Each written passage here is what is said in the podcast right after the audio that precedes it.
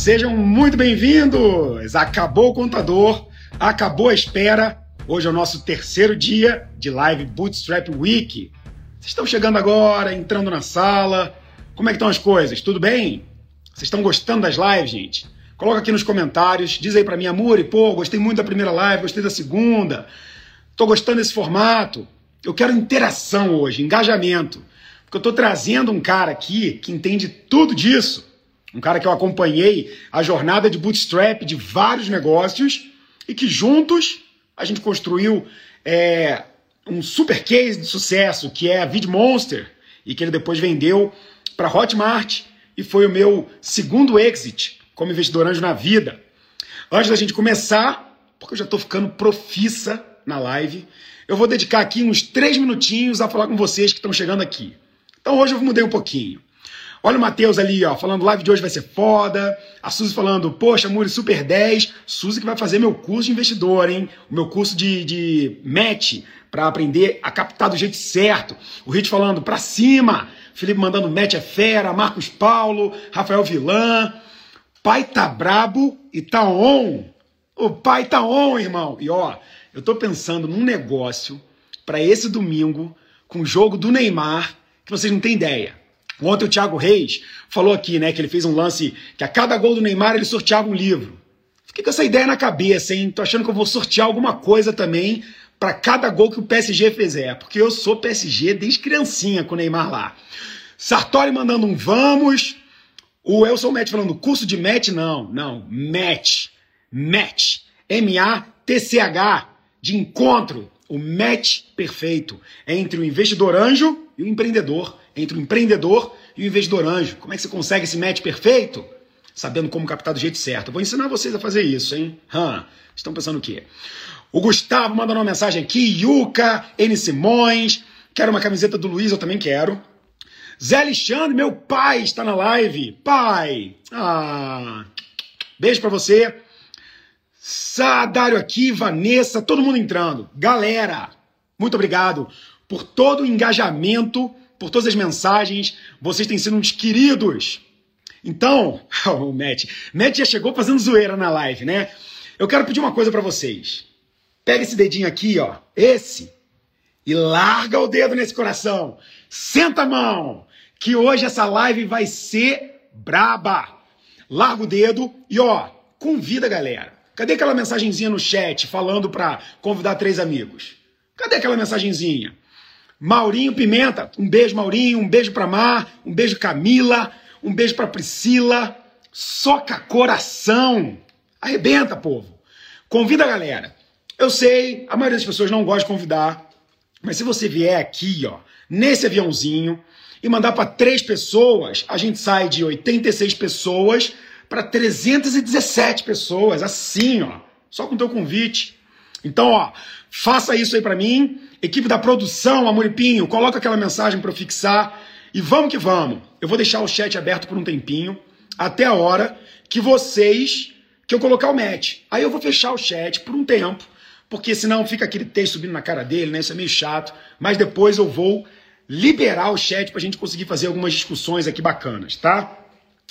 Bom, primeiro dia de live foi live com Bruno Vanenck, Vamos fazer uma recapitulada. Segundo dia, Tiago Reis. No primeiro dia, a gente falou muito sobre essa questão do vendedor. A gente falou muito sobre. Peraí, não tem nada vindo aqui para mim, não, gente.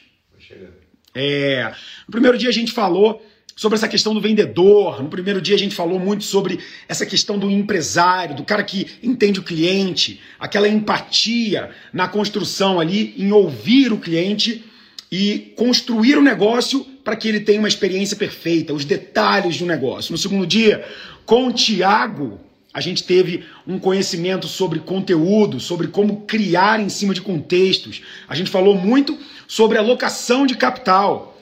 Então, cara, foi incrível. E hoje eu tenho aqui Matt Montenegro, um dos caras que mais me ajudam na minha jornada, que eu sempre mando uma mensagem, sempre me dá muito conselho sobre conteúdo, sobre tráfego, sobre orgânico, sobre bootstrap. É um dos grandes amigos que eu tenho na minha jornada empreendedora, não só amigo, como empreendedor, inclusive que eu já investi. A gente vai falar um pouco disso aqui.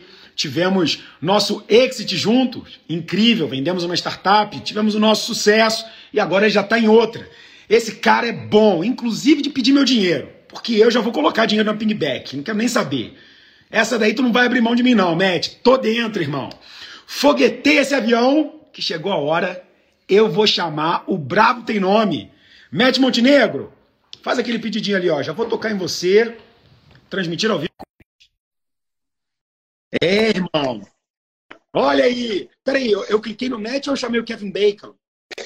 É, eu, aqui é. Eu fiz muitas plásticas para ficar parecido com ele, mas o máximo que eu consegui foi parecer um Kevin Bacon de sertão, né?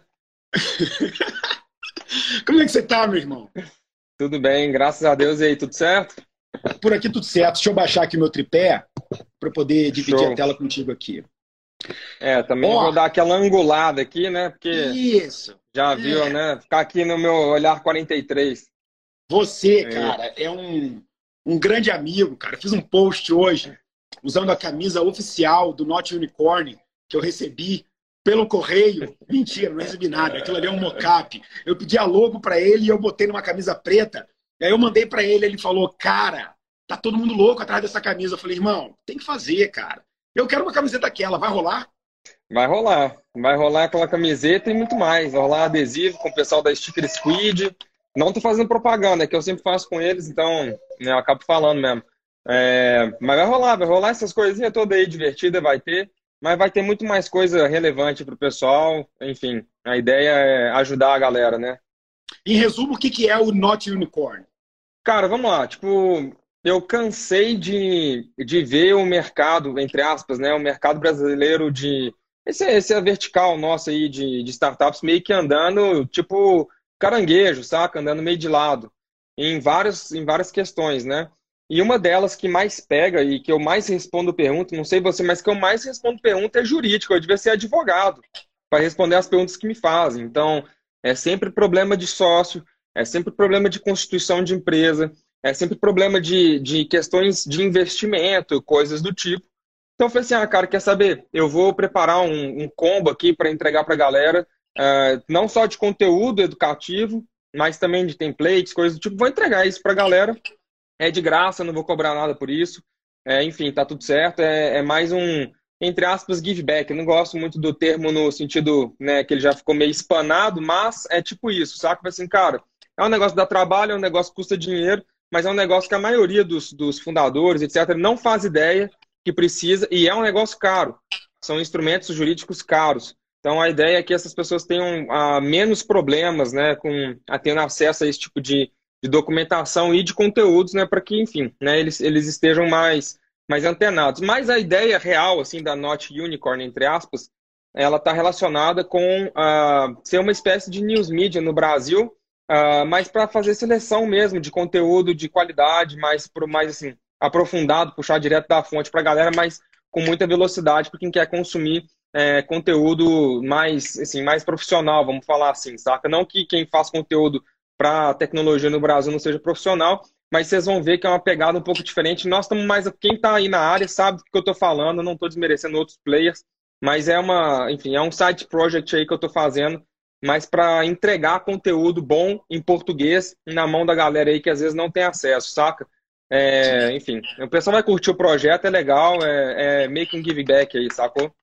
E aí, assim, é, galera... né, eu, tenho, é, eu tenho minha newsletter, que é outra conversa, que não vem ao caso agora, mas Aí eu escrevo aí a minha coluna de opinião, vamos falar assim, sabe?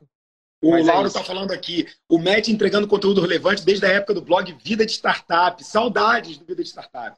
O Vida de, Star... o Vida de Startup está ele tá hibernado porque os conteúdos relevantes dele, né, que de fato tem algum sentido, eles estão sendo é, reformulados para entrar no, na, no, na minha, na minha, no meu canal de newsletter, saca? Então, alguns daqueles artigos que eu escrevi lá atrás, uh, e que foram muito relevantes, eles voltarão né, a funcionar, mas é claro, né, atualizados, repaginados, né, com o tom mais maduro que, ele, que eles precisam para a atualidade, sacou? Mas isso aí é um trabalho que eu estou deixando devagar ainda para fazer, porque é muito custoso, é quase que reescrever e eu quero, enfim, eu quero, eu mesmo quero fazer, né? Eu não coloquei na mão de um terceiro para fazer, porque isso aí eu quero que seja bem tailor-made, saca?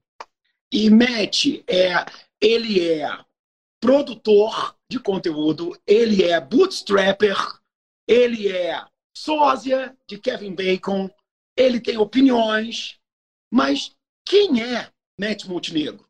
Cara, eu sou só mais um empreendedor aí que está tentando fazer alguma coisa relevante, porque eu acho que o que mais me dá pavor é imaginar que um dia eu vou morrer e as pessoas não vão, não que elas lembrem-se de mim, mas que aquilo que eu puder ter produzido, ela surta efeito nas pessoas, mesmo que elas não saibam que, é, de alguma maneira, partiu de um esforço, né, de uma produção que, que eu fiz, saca? Então, esse sou eu, cara. Enfim, eu quero entregar conteúdo para as pessoas, eu quero que as pessoas tenham uma vida melhor, que elas, enfim, elas consigam é, cumprir, né, suas jornadas. E você vê que, enfim, eu sempre tento fazer isso. A tradução dos produtos que eu já criei na vida, elas estão sempre relacionadas direto ou indiretamente com isso, saca? Esse sou eu, velho. Sou empreendedor, enfim, não vou passar minha carreira aqui. Quem quiser, entra no meu LinkedIn aí, que ele ainda tem atualização lá do que eu já fiz na vida. Vocês podem entrar lá e ver o que eu já fiz da vida. Mas, pô, você sabe, já formei publicidade, trabalhei em agência, depois é, fui trabalhar com startups, depois eh, passei é, um tempo trabalhando no governo do estado, então conheço muito sobre estado. Né? Então o pessoal pergunta, ah, você fala de política? Pô, bicho, eu trabalhei três anos, quase quatro anos com isso, então eu falo, porque eu conheço, eu sei como é que funciona a máquina, etc. E como que isso relaciona direto ou indiretamente com as nossas vidas, né? Então esse sou eu, é. cara. E tô aqui empreendendo de novo. É, e você, obviamente, eu te conheço muito bem, você não vai falar dos seus méritos, mas ao longo dessa jornada você criou negócios muito interessantes, você teve seus exits enquanto empreendedor. É, inclusive, tem uma pergunta legal que eu recebi num comentário lá do post que eu quero te fazer daqui a pouco. Mas a gente viveu uma história muito legal juntas, que foi quando você criou a Vid Monsters, começou a construir a Vid Monsters, o produto foi ficando cada vez mais lindo, tráfego orgânico cada vez mais intenso. E aí chegou um momento em que a gente acabou fechando o investimento. Né? Na verdade, eu me senti é, agraciado, porque eu já era fã seu e fã do produto. E aí a gente sentou lá naquele restaurante, é, lá no Rio de Janeiro, e fizemos o um investimento, setamos ali mesmo, e menos de um ano quase depois, é, você acabou sendo comprado pela Hotmart, o que teve um início, meio e fim dessa sua história é, com a Vidmonster. Já tinha outras histórias, já tinha tido sucesso antes, mas essa história foi muito legal. Eu queria pegar esse gancho é, para fazer uma pergunta que eu recebi nos comentários. Eu respondi a minha forma, mas eu quero ouvir a sua pergunta. É, todo empreendedor deveria procurar o exit? Na minha opinião, essa pergunta, ela é, entre aspas, óbvio, eu não estou desmerecendo o cara que fez essa pergunta, eu entendo. É, mas sim, todo empreendedor tem que procurar um exit, não, não importa qual seja ele, mas ele tem que procurar um exit. Vou colocar aqui uh, em algumas formas ele tem que procurar sair do negócio o mais rápido que ele puder, se ele percebe que não está dando certo, essa é uma saída mal sucedida, vamos falar assim, ele tem que buscar né, sair do negócio se de fato ele for comprado por um cara maior, ou ele vai procurar uma, né, um cara relevante de mercado, ou ele vai procurar uma saída que seja na, é, listada, listando a sua empresa na Bolsa de Valores, que é uma espécie de saída também. Então, os negócios, eles são, os negócios que nós construímos, eles são construídos uh, com esse alvo em mente, que é, não, cara, eu quero, uh, assim, não, não todos os negócios, mas a maioria dos negócios são criados dessa forma. Tem uh, uma, uma um vértice, ou seja, uma puxadinha, que é o que a gente chama de lifestyle business, né? Que é quando o cara ele quer é, ser aquele cara que vai trabalhar aquele negócio ad eterno, né? E não tem a intenção de necessariamente crescer ao ponto de concluir esse ciclo, mas essas são, são exceções. Você pode estar no, dos dois lados da moeda. Vou pegar um exemplo rápido aqui. Basecamp. Basecamp tem essa pegada de, entre aspas, lifestyle, lifestyle business, que é, cara, criei um negócio, é, vou desenvolver esse negócio e esse negócio é o meu, é o meu, é, é, é a minha, minha, é a minha jornada de vida, né? Então, cada um vai, vai trabalhar de um jeito, mas a maioria dos empreendedores, especialmente quando a gente fala de vertical, uh, tecnologia ou desse segmento, né, se a gente pudesse chamar assim de startups, assim, a maioria esmagadora, inclusive como funciona a parte de investimentos, etc., né, que está relacionada com os retornos, está linkado diretamente com algum tipo de saída. Senão, né, ora, não faria sentido lógico um investidor colocar grana num negócio que é lifestyle business. Veja, ele pode tirar uma grana ali, eu já fiz essas contas, já escrevi sobre isso, pode ser interessante para o investidor, né? É, tirar ali uma grana né, de é, rendimento, vamos falar assim, mas de novo, essa não é, entre aspas, a regra, essa é uma espécie de exceção. tá? Então a regra, se a gente fosse falar, né, quando a gente está falando para a maioria, é que sim, os negócios são construídos para alcançar algum tipo de exit, seja falhar rápido, seja ser adquirido por alguém, ou seja, é, fazer a sua espécie de saída, né, parte né, de, de uma saída quando você lista a, as ações da sua empresa na bolsa. É, eu concordo com você. O que eu respondi para ele é, cara, eu, Amuri, eu gosto de histórias com início, meio e fim. Eu mudo as minhas vontades ao longo do tempo. Eu não quero viver esse glamour, é, que eu acho que é um falso glamour, de construa o seu negócio e fique com ele pro resto da vida, porque negócios tradicionais são criados assim. Veja, por exemplo, a Heinz de ketchup, cara. Eu vou viver 100 anos, Matt. Eu quero fazer 20 negócios até lá. Então, para mim, eu acho que o tempo que você dedica a uma startup, o exit é o mérito, é, é, é o final, é você ter chegado na linha de chegada, é você conseguir contar essa história e falar: agora eu tenho tempo e liberdade para ir para a próxima.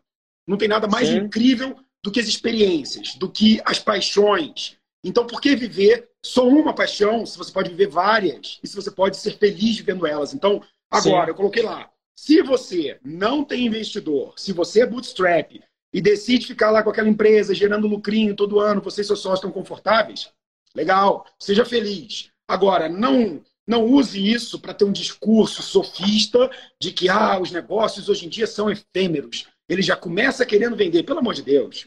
Sim, é. E assim, cara, só para fechar essa, essa questão aí, né, pelo menos aqui da minha parte, Cara, é, eu entendo se a pessoa ela, ela às vezes se frustrar porque ela não consegue encaixar o timing do seu negócio ou, ou ele, essa pessoa não tem relacionamentos ou as pessoas não gostam dela no mercado. Eu já sofri disso ah, em alguma instância. Pô, o cara não gosta de mim, o investidor não gosta de mim, o cara não vai colocar dinheiro em mim nunca e paciência. Agora eu vou ficar revoltadinho, vou criticar toda uma mecânica, entre aspas. Vou fazer uma crítica a isso porque é, é refletir na minha frustração e tentar impor isso, isso enquanto cultura Sobre os outros, eu acho que, é, eu acho que não seria muito justo, sabe?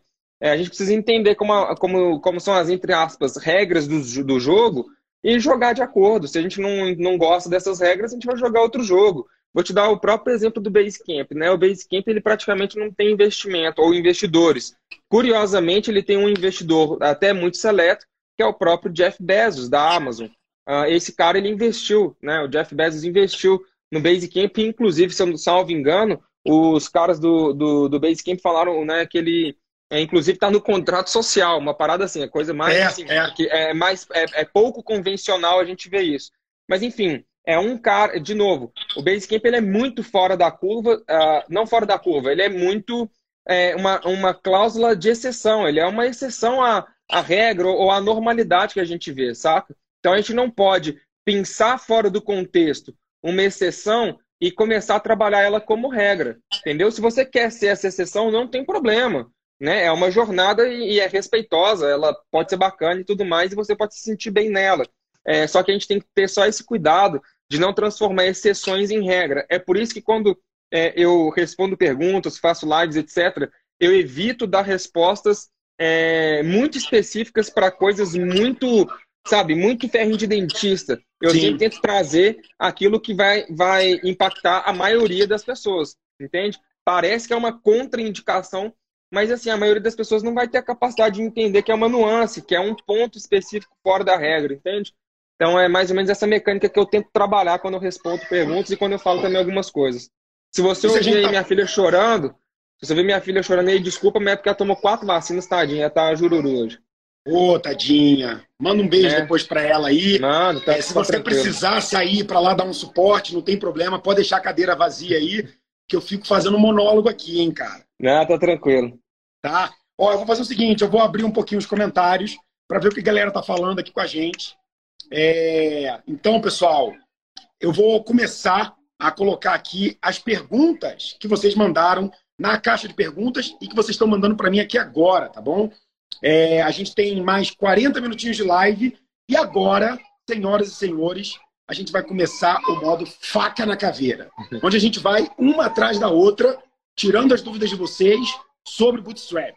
Inclusive, o que é Bootstrap para a maioria das pessoas que chegou aqui agora, que ainda não entendeu o que é Bootstrap Week? Bootstrap é quando aquele empreendedor começa o seu negócio e decide tocar a sua startup sem investimento externo. Bootstrap, na tradução do Vale do Silício é você usar as próprias botas, caminhar com as próprias botas. Ou seja, gerar receita com seus próprios clientes e ir crescendo organicamente é, com seu próprio capital. Isso tem os seus pontos bons e tem os seus pontos contras. Só que todo empreendedor deveria começar pela manjedora do bootstrap, porque ela te força a você encontrar os caminhos, a caçar as vendas, a sentar do lado do seu cliente. É ela que te coloca numa posição de descobrir como encontrar a venda. Porque com capital, você vai lá, injeta dinheiro em Google, injeta dinheiro em Instagram, injeta dinheiro numa cacetada de coisa, e aí, obviamente, você vai ter suas primeiras vendas, cliente, likes e curtidas, mas isso não significa que você está aprendendo o que deveria aprender. Nada mais autêntico para o empreendedor e nada mais valioso para o investidor quando esse empreendedor passa uma boa parte do tempo dele descobrindo o seu mecanismo de venda, como crescer no início. Essa, para mim, é o resumo do que é o bootstrap. Eu vou é, pegar aqui ó, a galera falando caminhar com as próprias pernas, como trazer os primeiros devs com bootstrap limitado. Tem umas perguntinhas aqui perguntando. Eu já vou pegar uma dessas aqui. O Lauro falando, a Bivid foi bootstrap?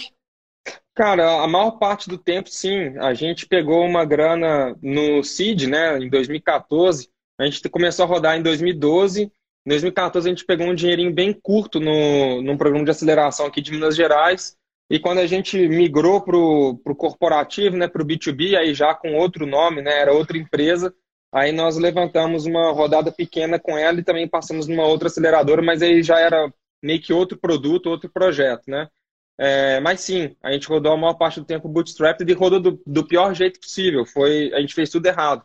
É, por inexperiência, mas, mas fizemos tudo errado e, e temos duras lições aí é, em cima desse, é, desse projeto, que foi um projeto muito legal, tenho muito carinho por ele, foi massa demais assim, a jornada que a gente fez com ele. E deixa eu te fazer uma pergunta. Toda startup, em algum momento, precisa de funding? Como é que você enxerga isso? Cara, Tá, eu vou responder nessa pegada que eu te falei sobre uh, generalizar as coisas, mas com a melhor das intenções. Né? Existem exceções à regra, mas na minha opinião, é, hoje, uh, uma startup sem dinheiro, ela, primeiro, ela nem pode ser chamada de startup, segundo, que ela assim, não tem a menor chance de dar certo. A gente tem um, uma má concepção do que significa uh, funding, ou, ou investimento, ou dinheiro, né? Energia elétrica custa dinheiro, internet custa dinheiro, gasolina custa dinheiro, desgaste do carro custa dinheiro, computador custa dinheiro, mesa custa dinheiro, água custa dinheiro, tudo custa dinheiro, telefone custa dinheiro, tudo custa alguma coisa, tem um preço, tudo tem um valor. E esse valor precisa ser computado em algum momento. É, e eu não estou falando isso para exagerar, né? Falar assim, nossa, então você vai estar somando centavinhos para dar né, um bolo. Não é isso. É, não tem jeito de uma startup ela dar certo sem grana. Então o pessoal falou assim: ah, pô, como é que eu contrato tendo um, um orçamento limitado? Cara, não vai contratar, infelizmente. É por isso que a gente, quando eu falo, e eu falo sério, você precisa ter dinheiro, porque se você quiser contratar, é, contratar gente mais ou menos, você vai ter um produto mais ou menos, um resultado mais ou menos. A chance de dar errado fica muito maior. Você precisa se planejar muito bem e juntar uma grana para fazer isso. Quando eu falo juntar grana, Amori, eu não estou falando necessariamente você, ah, tá aqui, ó, coloquei na minha poupança uh, um milhão de reais, só para fazer um exagero. Não é isso que eu estou falando. Pensa o seguinte, vamos supor que você já tem normalmente uma startup, ela começa assim, tem uma pessoa, duas, três pessoas que se juntam para fazer um projeto. Cada uma dessas pessoas, ela deveria fazer um pé de meio. Se elas fossem mais educadas financeiramente, elas já teriam algo perto disso. Mas aqui no Brasil isso é mais raro. Uh, não só no Brasil, né? Mas enfim, aqui também é mais raro. Enfim, aí essas pessoas elas têm que ter pelo menos um pé de meia para sobreviver por um ano ou pelo tempo que vocês estão se propondo a produzir esse produto, colocar ele no mercado e ver se vai dar certo ou não, se vai funcionar ou não. É mais ou menos essa a regra do jogo. Então vocês têm que ver quanto que vocês precisam de grana, né, para cada um pagar seus boletos e poderem ficar 100% dedicados a esse projeto, né? O dinheiro externo, vamos falar assim, pode até ser de vocês mesmos, né, dos próprios fundadores, que além de se pagarem, eles colocam mais um dinheiro, né? Que normalmente é isso que acontece, eles precisam ter um extra, aí você vai contratar uma ou outra pessoa, etc. Mas sempre com essa, com essa lembrança que se você quer contratar uma pessoa boa, você tem que ter dinheiro, porque pessoas boas custam caro, ou elas custam acima do que um salário de estagiário, né? Pensando num, pensando num, Eu sei que cada caso é um caso, mas pensando genericamente, é, para você construir é, um, a sua startup em cima de um problema, fazer o seu MVP, você com mais um sócio, digamos que você já tenha um sócio desenvolvedor, tá? Partindo do princípio que você já tem um desenvolvedor. O cara que está na fase de ideação, que está assistindo a gente aqui agora, quanto seria ideal de capital ou de tempo? Qual que seria o, o seu guest, um range? Para que você fale, cara, se você tiver isso aqui, você está bem. Se você tiver mais, melhor ainda. Agora, se você uhum. não tiver nada, esse sonho de começar com zero, você em uma linha de internet ali e um computador, é, o que você diria para esse cara assim? Porque eu já ouvi você falando muitas vezes e eu concordo com você. É, às vezes as pessoas chegam para mim e falam assim: Amore, eu não tenho grana, eu preciso de dinheiro para começar o meu negócio. Eu falo: você não precisa de dinheiro, você precisa é, construir um MVP, etc. Mas, cara, construir um MVP precisa de grana. Ponto. Sobreviver sem receita já significa que você precisa de dinheiro. Você tem contas para pagar, você tem que colocar o seu computador para funcionar, energia, é o que você falou. Qual que seria um range mínimo para que esse empreendedor, ou de tempo ou de grana, ele possa construir o negócio dele e ver se aquilo ali vai ficar em pé ou se ele tem que voltar para o mercado desistir e tentar de novo depois. Tá. É como você falou, a gente tem vários tipos de negócios diferentes. Eu vou excluir propositalmente aqui pelo menos duas, é, dois tipos de negócio, porque eles têm muitas particularidades que não dá para a gente abordar aqui é, em cláusulas de exceção, que são empresas que trabalham com hardware e que são marketplaces. Né? Marketplaces eles têm particularidades muito mais aproximadas a um e-commerce, vou chamar assim para exagerar, e hardware exige uma coisa muito diferente aqui, até em termos de custo no Brasil, é outra conversa. Então, nosso foco aqui maior está em software, SaaS, né, software como serviço, etc., que né, são a maioria das empresas uh, startups né, que são, são desenvolvidas, elas são mais, não, não necessariamente SaaS, mas são softwares, né? É, como serviço, seja assinatura, seja qualquer outro tipo, seja venda dele individual, enfim, assim por diante. Algum tipo de serviço prestado em forma de software e tecnologia para dar escala para o negócio. Ok. É, esse, esse tipo de negócio, que é a grossa maioria aí, né, a grosseira a maioria deles, uh, em termos, primeiro, vão, trabalhar aqui a, a linha de tempo, tá? a linha de tempo perfeita, não perfeita, né, mas a linha de tempo mais recomendável para a gente espelhar, né, usar como se fosse é, uma transparência, né, para a nossa época usava retroprojetor, né, enfim, se fosse colocar uma transparência no nosso negócio, a gente conseguiria trabalhar com aquele gráfico, do, aquele gráfico J. Então, ele daria para a gente, assim, do zero, que é formar time, né, pegar a ideia, etc., né, trabalhar minimamente esse negócio, é, são três meses para você montar o time, etc. Mais três meses aí, né, com algumas interseções para você terminar o MVP e entrar no mercado. Então a gente está falando aí que no máximo, assim, estourando, você gastou. E veja, eu estou falando que você gastou seis meses, que é muita coisa. Aí eu vou reduzir para a nossa realidade, né? Uma vez que você já tem time pronto, essas coisas, né? Você já começa com o time, né? Vai começar o negócio com esse time, etc. Então vou excluir esse tempo.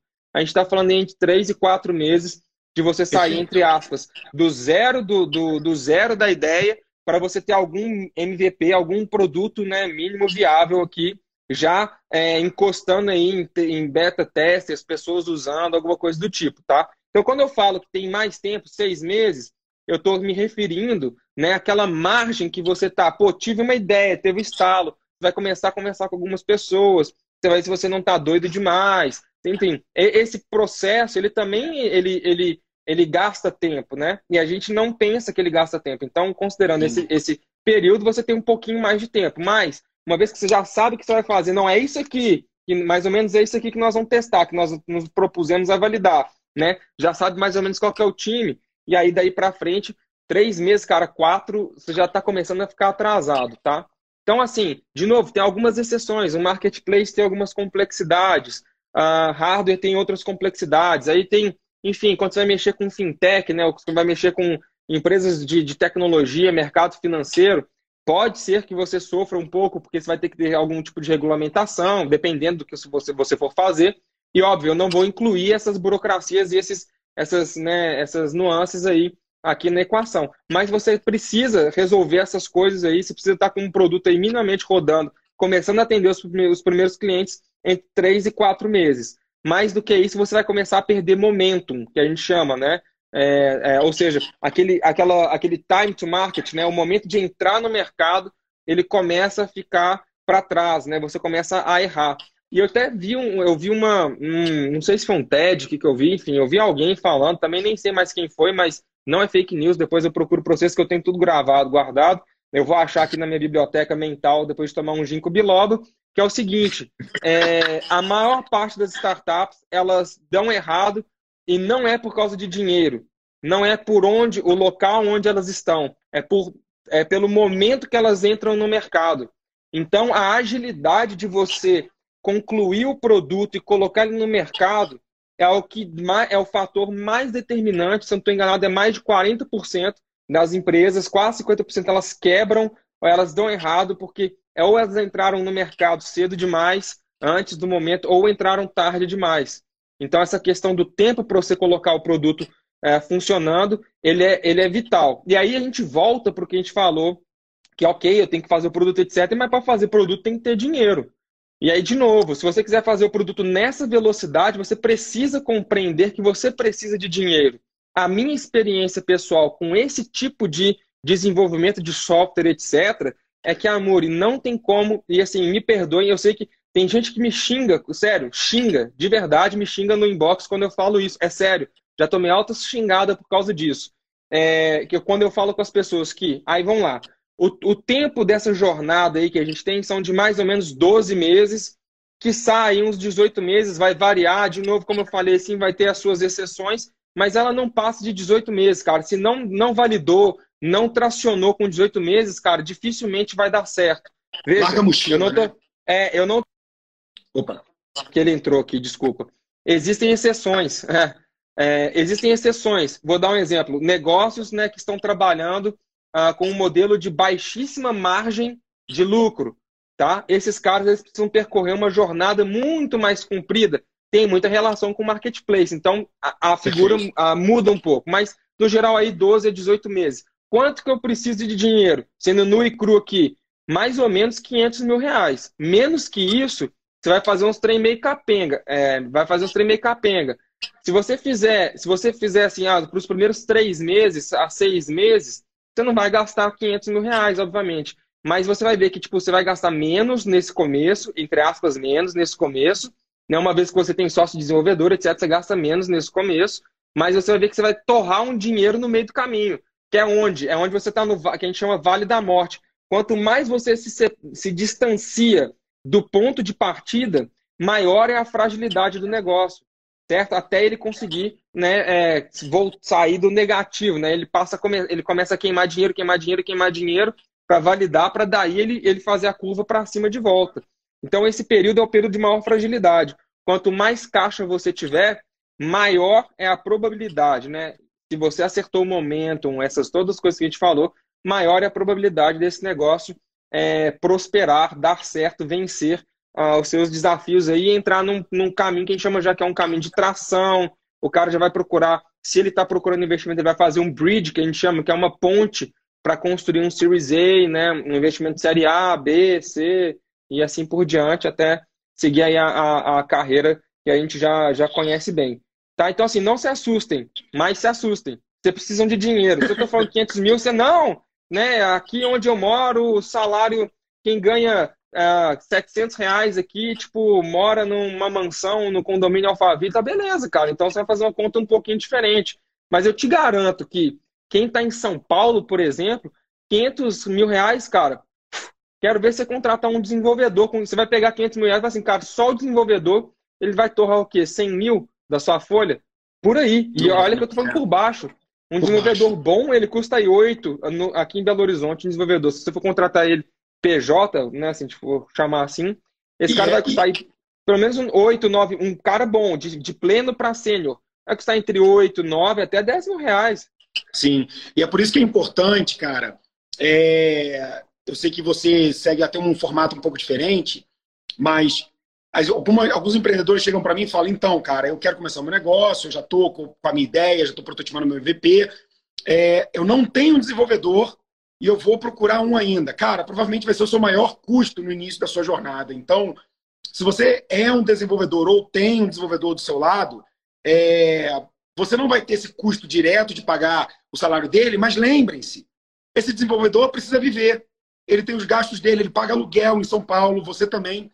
Então, os seus gastos necessários para sobreviver também são considerados os valores que você deveria ter para começar um negócio. Porque se você precisa de 4 mil reais para viver todo mês, provavelmente nos primeiros seis meses você não vai conseguir fazer o seu negócio pagar tudo que ele gasta e ainda sobrar 4 mil reais. Então, você vai precisar é. de dinheiro para os próximos meses. E eu vou até fazer uma crítica a mim mesmo, ao, eu, ao Matheus, né, o Kevin Bacon do Sertão do passado, que é o seguinte, cara.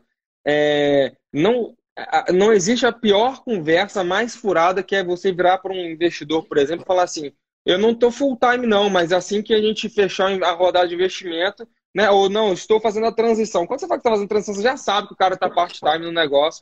E não adianta, velho. O cara tem que estar tá full-time no, no, business.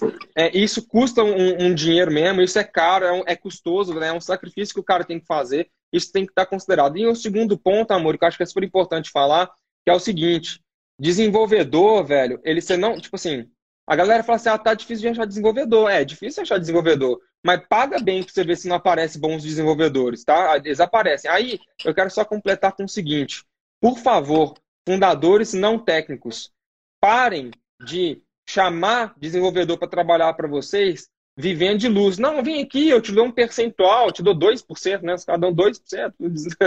Enfim, e os caras vão viver de luz. Não, cara, o desenvolvedor também paga conta, o cara também vive, ele respira oxigênio, ele almoça, ele come, ele tem celular, ele tem vida. O cara tem que pagar a conta. Então, você tem que entender isso, que não adianta você só oferecer ação para o cara participação no negócio sem pagar salário, sem, sem um cara ter sustento. Isso é são dois erros que eu já cometi. Então, eu estou falando com propriedade. Não façam isso com os outros, porque isso é ruim. É, é, é, é um exemplo. Você está dando um exemplo ruim está construindo o seu negócio do jeito errado. E esse tipo de, de atitude não prospera. Tá? Então, estou falando por experiência própria. Não façam isso, que dá errado. E não só, você pode até meio que, meio que mais ou menos, né? Ah, tá meio que dando certo. Não tá, cara, tá errado. Não faz isso, que não é o jeito certo de trabalhar. Uma coisa importante de lembrar também é que esse desenvolvedor, hoje em dia, o que ele mais tem é ofertas para ele ganhar muito bem em várias outras empresas. Então, você vai trazer o cara é, vivendo de luz para ganhar 5%, esse cara na primeira curva vai abandonar você e vai para a primeira empresa que pagar 10, 15 mil reais para ele. E se esse cara é. aceita entrar com você ganhando uma participação mínima sem salário nenhum, você tem que questionar se ele realmente é um desenvolvedor que ele vai estar tá entregando qualidade para sua se startup. Tá, tem... E se ele tá, e se ele tá com um pé de meia, né? Às vezes tá com um pé de meia e se, se equaliza e tal, né? A, pessoa, a galera tem que entender o seguinte, veja, não estou falando contra, mas as pessoas precisam entender, nós né, precisamos entender que propósito não paga boleto. Propósito Perfeito. não paga boleto. Gosto dessa frase, vou até colocar ela como um highlight. É, vai oh, dar uma polêmica ótima essa aí. Eu, mas eu adorei. Eu gosto de polêmica. Nós temos perguntas, então eu vou abrir aqui os comentários e eu vou pegar as primeiras perguntas que estão aqui nas caixinhas aqui. Primeiro eu vou abrir os comentários para a galera dar uma interação aqui. Ó, oh, galera, já coloquei aqui, tem um monte de aí. chat. Mete o dedo no coração, metralha, larga o dedo, porque eu vou começar a fazer as perguntas que vocês mandaram aqui nas caixinhas de pergunta, tá? Primeira delas, vamos lá. Nosso amigo Luiz, qual a importância da produção de conteúdo nas redes sociais? Cara, é, minha opinião com relação a isso é essencial hoje. Eu acho que as nossas redes sociais, e isso já se provou em contratação, se você é um funcionário ou se você está, enfim, se você é um empreendedor, as suas redes sociais elas são a sua vitrine, direta e indiretamente, né? Não é só o LinkedIn seu, mas, enfim, as suas redes sociais. Se você só posta fazendo besteira, cometendo uma série de ilegalidades infinitas nos seus perfis e tal, cara, infelizmente não dá. Se você quer cometer essas coisas, não fica postando nos stories, né? Enfim. Vira amigo do Ryan. É, é tipo isso, sacou?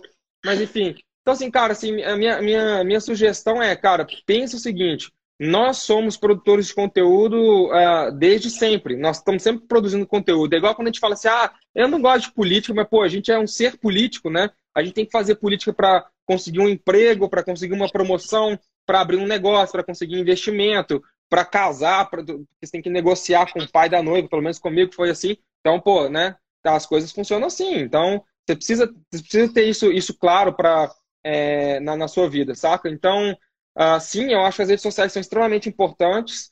Uh, produzir conteúdo e, e compartilhar aquilo que você sabe, não aquela espuma, mas aquilo que você sabe é, faz muito sentido, pelo menos para mim, eu sou um cara vocacionado a isso. É, então, eu, eu vou fazer um viés, eu, eu recomendo fortemente que as pessoas elas tratem com carinho as suas redes sociais. Inclusive os stories que vocês postam lá no WhatsApp, viu, velho? A gente vê também aquela porcaria. Ó, o Cadu mandou aqui. Até que ponto do projeto vale seguir no Bootstrap? Sua opinião, Matt? Ah, se você for rico, infinito, não, brincadeiras à parte, até quem é rico, os, quem é rico faz isso melhor, porque ele separa um dinheiro e não gasta mais, ele não joga cassino nesse sentido. Acabou o dinheiro, acabou o milho, acabou a pipoca, ele vai considerar que aquele negócio deu errado.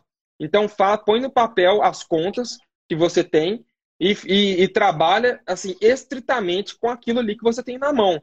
É claro que tem um errinho para cima, um para baixo ali que você vai ter que ajustar, mas no geral pega aquilo. Se acabou o dinheiro de errado, é errado, cara. E infelizmente você vai ter que procurar alguma outra é, coisa para fazer, enfim, assumir o prejuízo, etc.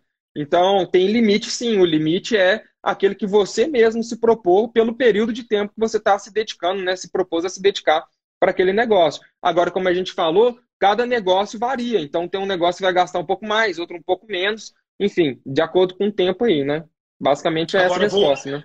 Vou complementar aqui. Se você, é, por seus próprios méritos, ou porque você já veio com uma construção e o produto encaixou e você bancou no início e você agora deu certo e você não tem investidor, a gente conhece várias startups aqui que não tiveram investidor e que estão indo bem. Se você está nesse momento e a sua pergunta é até quando seguir no Bootstrap, eu te falo o seguinte: se você hoje já consegue pagar suas contas, está crescendo, a sua startup já gera receita a ponto de você poder reinvestir no seu crescimento, continua assim. Continua até onde você conseguir manter o crescimento, até onde você vê que a falta de capital externo não está te atrapalhando a dar o próximo passo. Porque do lado do investidor, olha o que eu ouvi essa semana, cara, um baita do empreendedor chegando para mim falando, Amuri, eu vejo que alguns fundos, já ouvi isso, tem preconceito do empreendedor bootstrap porque eles acham que ele deveria ter procurado dinheiro no primeiro momento. Eu falei, cara, eu não sei falar sobre os caras. Sobre mim, se chega um empreendedor bootstrap que já está fazendo 80, 100, 150 mil de MRR, eu bato palma para esse cara e eu falo, como que eu posso te ajudar agora? Não tem essa de você ter que ter passado por toda a escadinha. Peguei anjo, peguei pré-seed, peguei seed. Às vezes você chega no bootstrapping, até está fazendo 200 mil por mês, e aí sim você vai ser ridiculamente interessante para um VC se você tiver um baita no mercado, crescendo o suficiente, com puta do negócio que resolve uma dor real. Então não tenham medo de continuar no bootstrap se vocês estão aguentando continuar no bootstrap. Agora, se você já tem uma construção e você está vendo, cara, se eu não pegar esse capital, eu vou perder o que eu já fiz, eu não vou aproveitar a oportunidade de estar no mercado, vá atrás do investimento. Mas o bootstrap não é situação de quem não está dando certo. O bootstrap, ele é o empreendedor tentando entender e construir uma musculatura de negócio sem capital externo para que ele possa ser maior detentor de equity. E ó, uma outra coisa que vale a pena. A jornada do investidor, ela funciona muito bem, principalmente se você faz o investimento certo e capta do jeito certo. Mas nada supera o fato de você ser dono do seu negócio e puder aceitar o investimento que quiser ou vender a hora que você quiser. O Matt conseguiu Sim. fazer a venda para a Hotmart porque do lado dele tinha um anjo que aceitava muito bem as condições do empreendedor poder fazer a saída no momento dele. Agora, se você tiver dezenas de investidores e vier uma oportunidade de compra na mesa, quem te dá o direito, quem te garante que essa oferta vai ser boa para todo mundo? E aí você tem uma oferta de exit na mão, mas por não ser dono sozinho do seu negócio, você não pode aceitar ela. Então tentem equilibrar isso, mas não tenham medo de continuar no bootstrap se vocês continuam crescendo com as próprias pernas, tá? Tive que falar um pouquinho aqui. É. O Max Millerson fala. É que não, é que as duas coisas também elas não são excludentes. Você pode começar bootstrap, ou seja, você pode começar com investimento próprio, investimento inicial próprio, né? Ralar um pouco, testou, validou, etc. E pô, você vai se apresentar para o mercado muito mais robusto. É, eu acho que investidores que têm dois neurônios, né? Como você tem até um pouco mais, mas eh, quando a gente tem mais de dois neurônios, cara, é fato, né, pra gente, né? Não, amor. E, tipo, pô, o cara ele puxou o negócio sozinho até aqui. É. Cara, eu dou ainda mais valor porque esse cara ele controla melhor, eh, em geral controla melhor finanças, ele sabe abrir e fechar a torneira, etc, etc. Ele tem muito mais qualidades né, para serem apropriadas para um momento que agora ele entra de tração e que aí pode ser se tornar inevitável né, ele precisar de um capital maior. Então, pô, qualquer, de novo, qualquer investidor que tenha dois neurônios, ele vai, ele vai olhar e vai falar assim, cara, isso é bom, É igual você acabou de falar, isso é bom, entendeu? Porque isso está, tá, é, enfim, tá uh, lapidando positivamente o, o, empreendedor. Gostei dessa pergunta da Mafê aqui, que inclusive já garantiu a vaga dela para fazer o meu curso para ajudar as startups a captar investimento anjo, mas depois a gente fala disso, não vou falar isso hoje não. Vale a pena contratar uma empresa para desenvolver o MVP ao invés de você contratar o desenvolvedor ou ter um sócio desenvolvedor? Qual a sua opinião, Matt? De novo, vai variar de caso para caso. No geral, a, a dica genérica que é não, não vale a pena. Você não terceiriza aquilo que é core, né? aquilo que é espinha dorsal do seu negócio. Então, assim, a, a, o conselho genérico é não contratar empresa de desenvolvimento. Primeiro porque uma, uma, empresa de software ela custa muito caro, então vai drenar, vai sangrar muito o seu caixa. Então, assim, você poderia me perguntar assim, ah, eu posso terceirizar com um paquistanês, eu posso terceirizar com um cara aqui, um freela, etc. Aí é uma coisa. Desenvolver, é, a empresa de desenvolvimento, eu não recomendaria para nunca, em nenhum momento, tá? Freela, dependendo do tipo do MVP, pode ser que funcione. Mas, de novo, são casos de exceção, tá? O ideal é que você tenha um time multidisciplinar desde o dia 1. Você começa com esse time multidisciplinar, dentre esses caras, um desenvolvedor.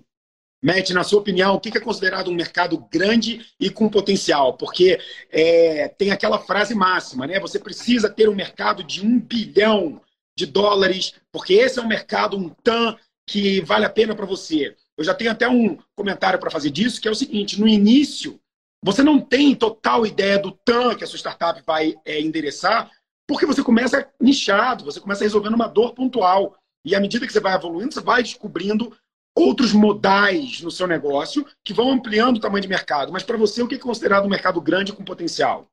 Cara, é...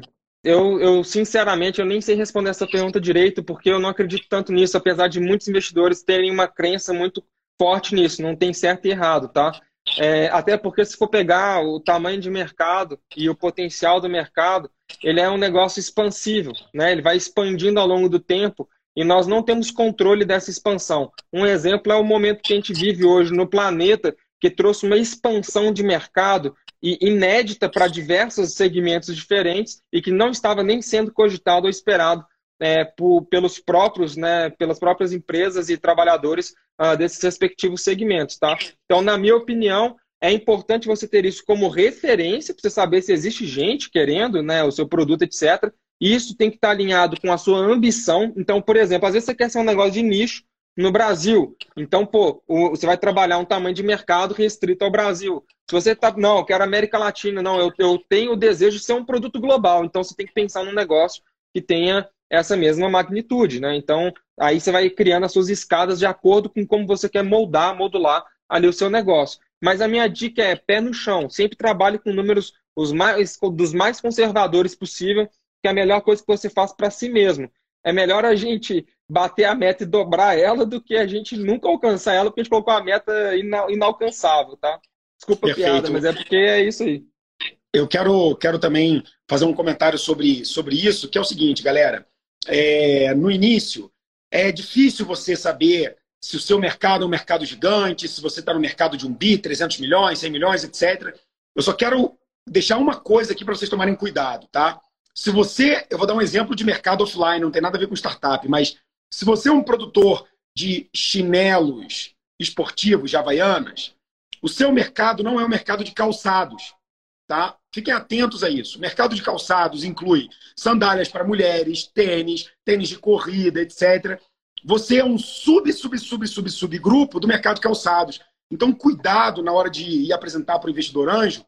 Não, nosso mercado de alimentação é um mercado de 33 bilhões de reais. Aí você fala, ué, mas você faz quentinha, saudável, orgânica, delivery. O nível uhum. de o, o segmento do seu mercado é muito menor do que o mercado de alimentação brasileiro. Então, cuidado quando vocês fazem a definição do tamanho de mercado de vocês, porque se você é um delivery de comida orgânica, saudável, entrega online, você é um subgrupo do mercado total de alimentação. Cuidado com isso.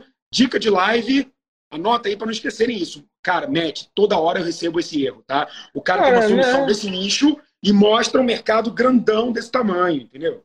É o cara que trabalha com cafés especiais, né? Tipo, enfim, que trabalha com cafés especiais, falando que ele está no meio, inserido no meu mercado da Star, entenda, no meu mercado da Starbucks misturado com, enfim, com o mesmo mercado da Nespresso. Então, calma, vamos, vamos encaixar esse negócio aqui que, tipo, sai um Frankenstein aqui, né? Deixa eu pegar mais uma pergunta aqui, que a galera tá frenética, cara. Manda bala. É, vamos lá.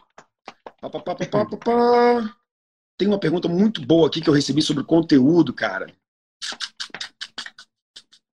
É, essa daqui de sair do investimento a gente já fez.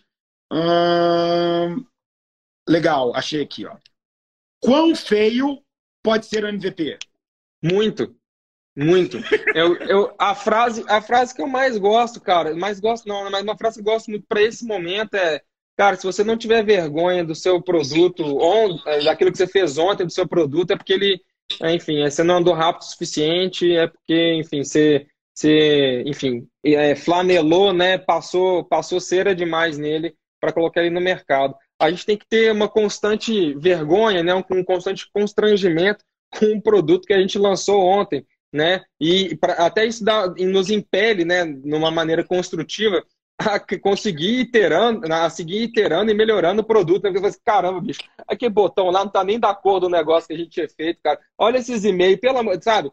Assim, gente, pelo amor de Deus, tá feio para danar, cara. Socorro, né? Veja, não tô falando que a gente tem que só trabalhar com batom no porco, tá? Não é isso. Mas muitas vezes é assim que funciona. A gente lança, a gente lança o porquinho, só passa o batom Beleza, aí depois a gente faz a plástica e vai virar top model, tá? Mas, pra você... cara, é assim que começa. É para vocês terem uma ideia, o Matt é um cara de produto, né? E o Matt ele, ele tem um fino trato com o produto dele que já diferencia a experiência, até porque é, no caso da Pingback, a gente está falando de publicação de conteúdo. Então, a leitura, readability, etc., tem que estar tá, é, é, lindos, né? Ele tem tempo, ele também tem é, recursos para fazer isso. Mas um exemplo clássico aqui aconteceu há três, quatro dias, eu e ele batendo papo. Eu falando, Matt, ele, opa, cara, fala aí, não sei o que. Eu falei, cara, eu tô aqui clicando no botão para exportar minha lista de contatos e não tá funcionando. Ele, é, não, eu só botei o botão, eu não fiz ainda não. Eu falei, pô. Exatamente.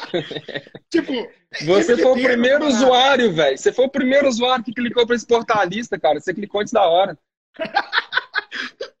eu errei no time ali. Mas para vocês terem uma ideia de que é isso. Ele botou o botão, ele sabe o que ele tem que fazer, ele já avisou que dá para fazer, mas ali não estava funcionando, estava marcando. Mas tudo bem, porque como ele está fazendo um, um cush dev tão próximo desses escritores da plataforma, ele se colocou à disposição para tirar essas dúvidas. E aí, se eu precisasse chegar lá para a equipe dele e falar, galera, exporta aí para mim, pelo amor de Deus, não sei o quê, ele conseguiria fazer. Mas o MVP tem essa essência. Tem a essência de você é, é, prototipar mesmo. Aquele botão ali era um protótipo e ele estava ali marcando uma função que provavelmente é, na próxima sprint eles vão acabar entregando. Então, um exemplo prático e real, porque aqui a gente mata a cobra e mostra o pau. Deixa eu pegar mais uma pergunta aqui para a galera. Manda bala. A gente está entrando nos últimos minutos da nossa live. Cara, eu estou adorando essa live. Essa Manda eu adoro. Nós. Empreendedor solo. Há preconceito dos VCs? Eu quero que você responda Sim. e eu vou responder.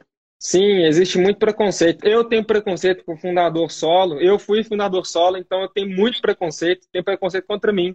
É, explico porque. Veja, vou explicar isso aqui. São duas faces uma mesma moeda, tá? Eu tenho a primeira mim. É, é porque assim, a... o que acontece, cara? Tipo, a primeira impressão que o empreendedor solo passa é muito ruim. Ela é muito ruim. Naturalmente, ela, ela é negativa. Por que, que ela é negativa, cara? Ela é negativa porque fica parecendo que esse cara ele é, não se dá bem ah, com sócios, ele é um cara que não sabe gerir, ele é um cara é, centralizador, egocêntrico, tudo que é negativo numa personalidade, em termos de imposição e não de, né, de ah, o cara tem personalidade forte, pode, se ele sabe controlar isso, vira qualidade. Mas você entende? Então, toda primeira impressão ela é muito negativa. Ocorre é, existirem fundadores solo, né? O lobo solitário, eles existem. Mas, de novo, a gente tem que tratar sempre como exceção à regra. E sim, vai sofrer preconceito, vai sofrer muito para convencer as pessoas. Vou te dar um exemplo. É, entenda, isso é a realidade. Vamos supor que você seja fundador solo, casado. Aí você tem um filho, seu filho tem algum problema de saúde, você vai se ausentar do negócio.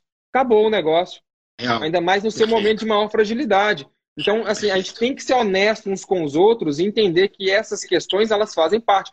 Eu vou te dar um exemplo que eu vivi, cara. Eu vivi esse exemplo, é vida real, total. E até muito louco, porque isso produziu muito do que a gente teve de comunidade de startup aqui em Belo Horizonte. Olha que loucura. Uh, eu fui trabalhar numa startup que chamava Via 6. Vou contar essa história muito rápido. Chamava Via 6. Era o copycat do LinkedIn antes do LinkedIn existir. Só para vocês entenderem. Então, era uma rede social profissional para classe C, classe D, etc. O LinkedIn nem existia quando eles foram criados. Eles foram um dos primeiros aqui em Belo Horizonte a receber um grande cheque de investimento. É, na época, foi um cheque de um milhão de reais, se não estou enganado, foi em 2004. Mas olha só que loucura, para deixar curto. Os, os, os, eram dois fundadores. Os dois caras, velho, foram para São Paulo e desapareceram. Largaram o negócio. Eu entrei nessa startup para redesenhar ela e tudo mais. Conheci um monte de gente bacana lá. Os meninos da Rock, os meninos da Hotmart. Enfim, um monte de gente bacana. Eu conheci por meio desse negócio. Mas, enfim, os caras desapareceram, bicho. Então, veja, nem quando você tem mais de um sócio é uma garantia. Quando você tem um cara só puxando, cara, é muito arriscado para você colocar uma quantidade de dinheiro considerável. Então, sim, você vai sofrer preconceito. E veja, não é bem preconceito, não. São, são, são dúvidas, questionamentos razoáveis. Eles, eu, encontro razão, eu encontro razão na maioria dos investidores quando eles se preocupam e colocam isso como algo negativo. Eles têm razão nessa colocação e quem é fundador só no Lobo Solitário precisa aceitar isso e se superar nessas questões, trazer outras coisas que equilibrem isso, né? Procurar pessoas né, o mais brevemente possível para compor ali, seja com vesting, etc. Trazer alguns, alguns outros gatilhos de segurança, porque caso contrário, ele infelizmente não vai conseguir alcançar objetivos quando diz respeito a isso. Então veja, resumo da ópera, não é preconceito. São questionamentos importantes, válidos, e que fundadores solo precisam sim considerar. E só para deixar claro para vocês, essa pergunta é tão importante. No meu curso de investimento anjo, para investidores, tá? não é para as startups, tem uma parte que eu falo quais são as red e as yellow flags para você ficar de olho aberto na hora do empreendedor. E fundador solo, na minha opinião, é uma yellow flag pesada. Eu falo isso no meu curso e eu falo exatamente o que o Matt falou. São tantas evidências de que ser sozinho pode ser uma coisa ruim que quando o investidor recebe essa startup, eu recomendo que ele investigue com muita profundidade para ver se aquilo ali é só uma conjuntura, mas aquele cara é ótimo com pessoas, tem o um melhor time, contratou outras pessoas, ou se ele realmente é um lobo solitário e qual é a consequência desse problema. Matt, sou grato por ser seu amigo, você é um monstro brabo, a gente manteve o pico da live até o final, chegou a dar 150 pessoas, faltando 5 minutos para acabar a live, ou seja, a gente foi bootstrapeando a nossa live sem capital externo. Exatamente, e com Shadowban do, do, do Twitter, com Shadowban do Instagram, hein? senão a gente Agora tá debatendo no Twitter, vai ter mais Shadowban. Eles estão ouvindo vai. a gente. Desculpa, foi mal. Meu velho, forte abraço. amamos vocês. Obrigado por tudo, irmão. Até a próxima. Valeu, meu querido. Um abraço, pessoal. Obrigado. Valeu. Forte abraço. Beijo no coração. Vocês são bravos. Fui.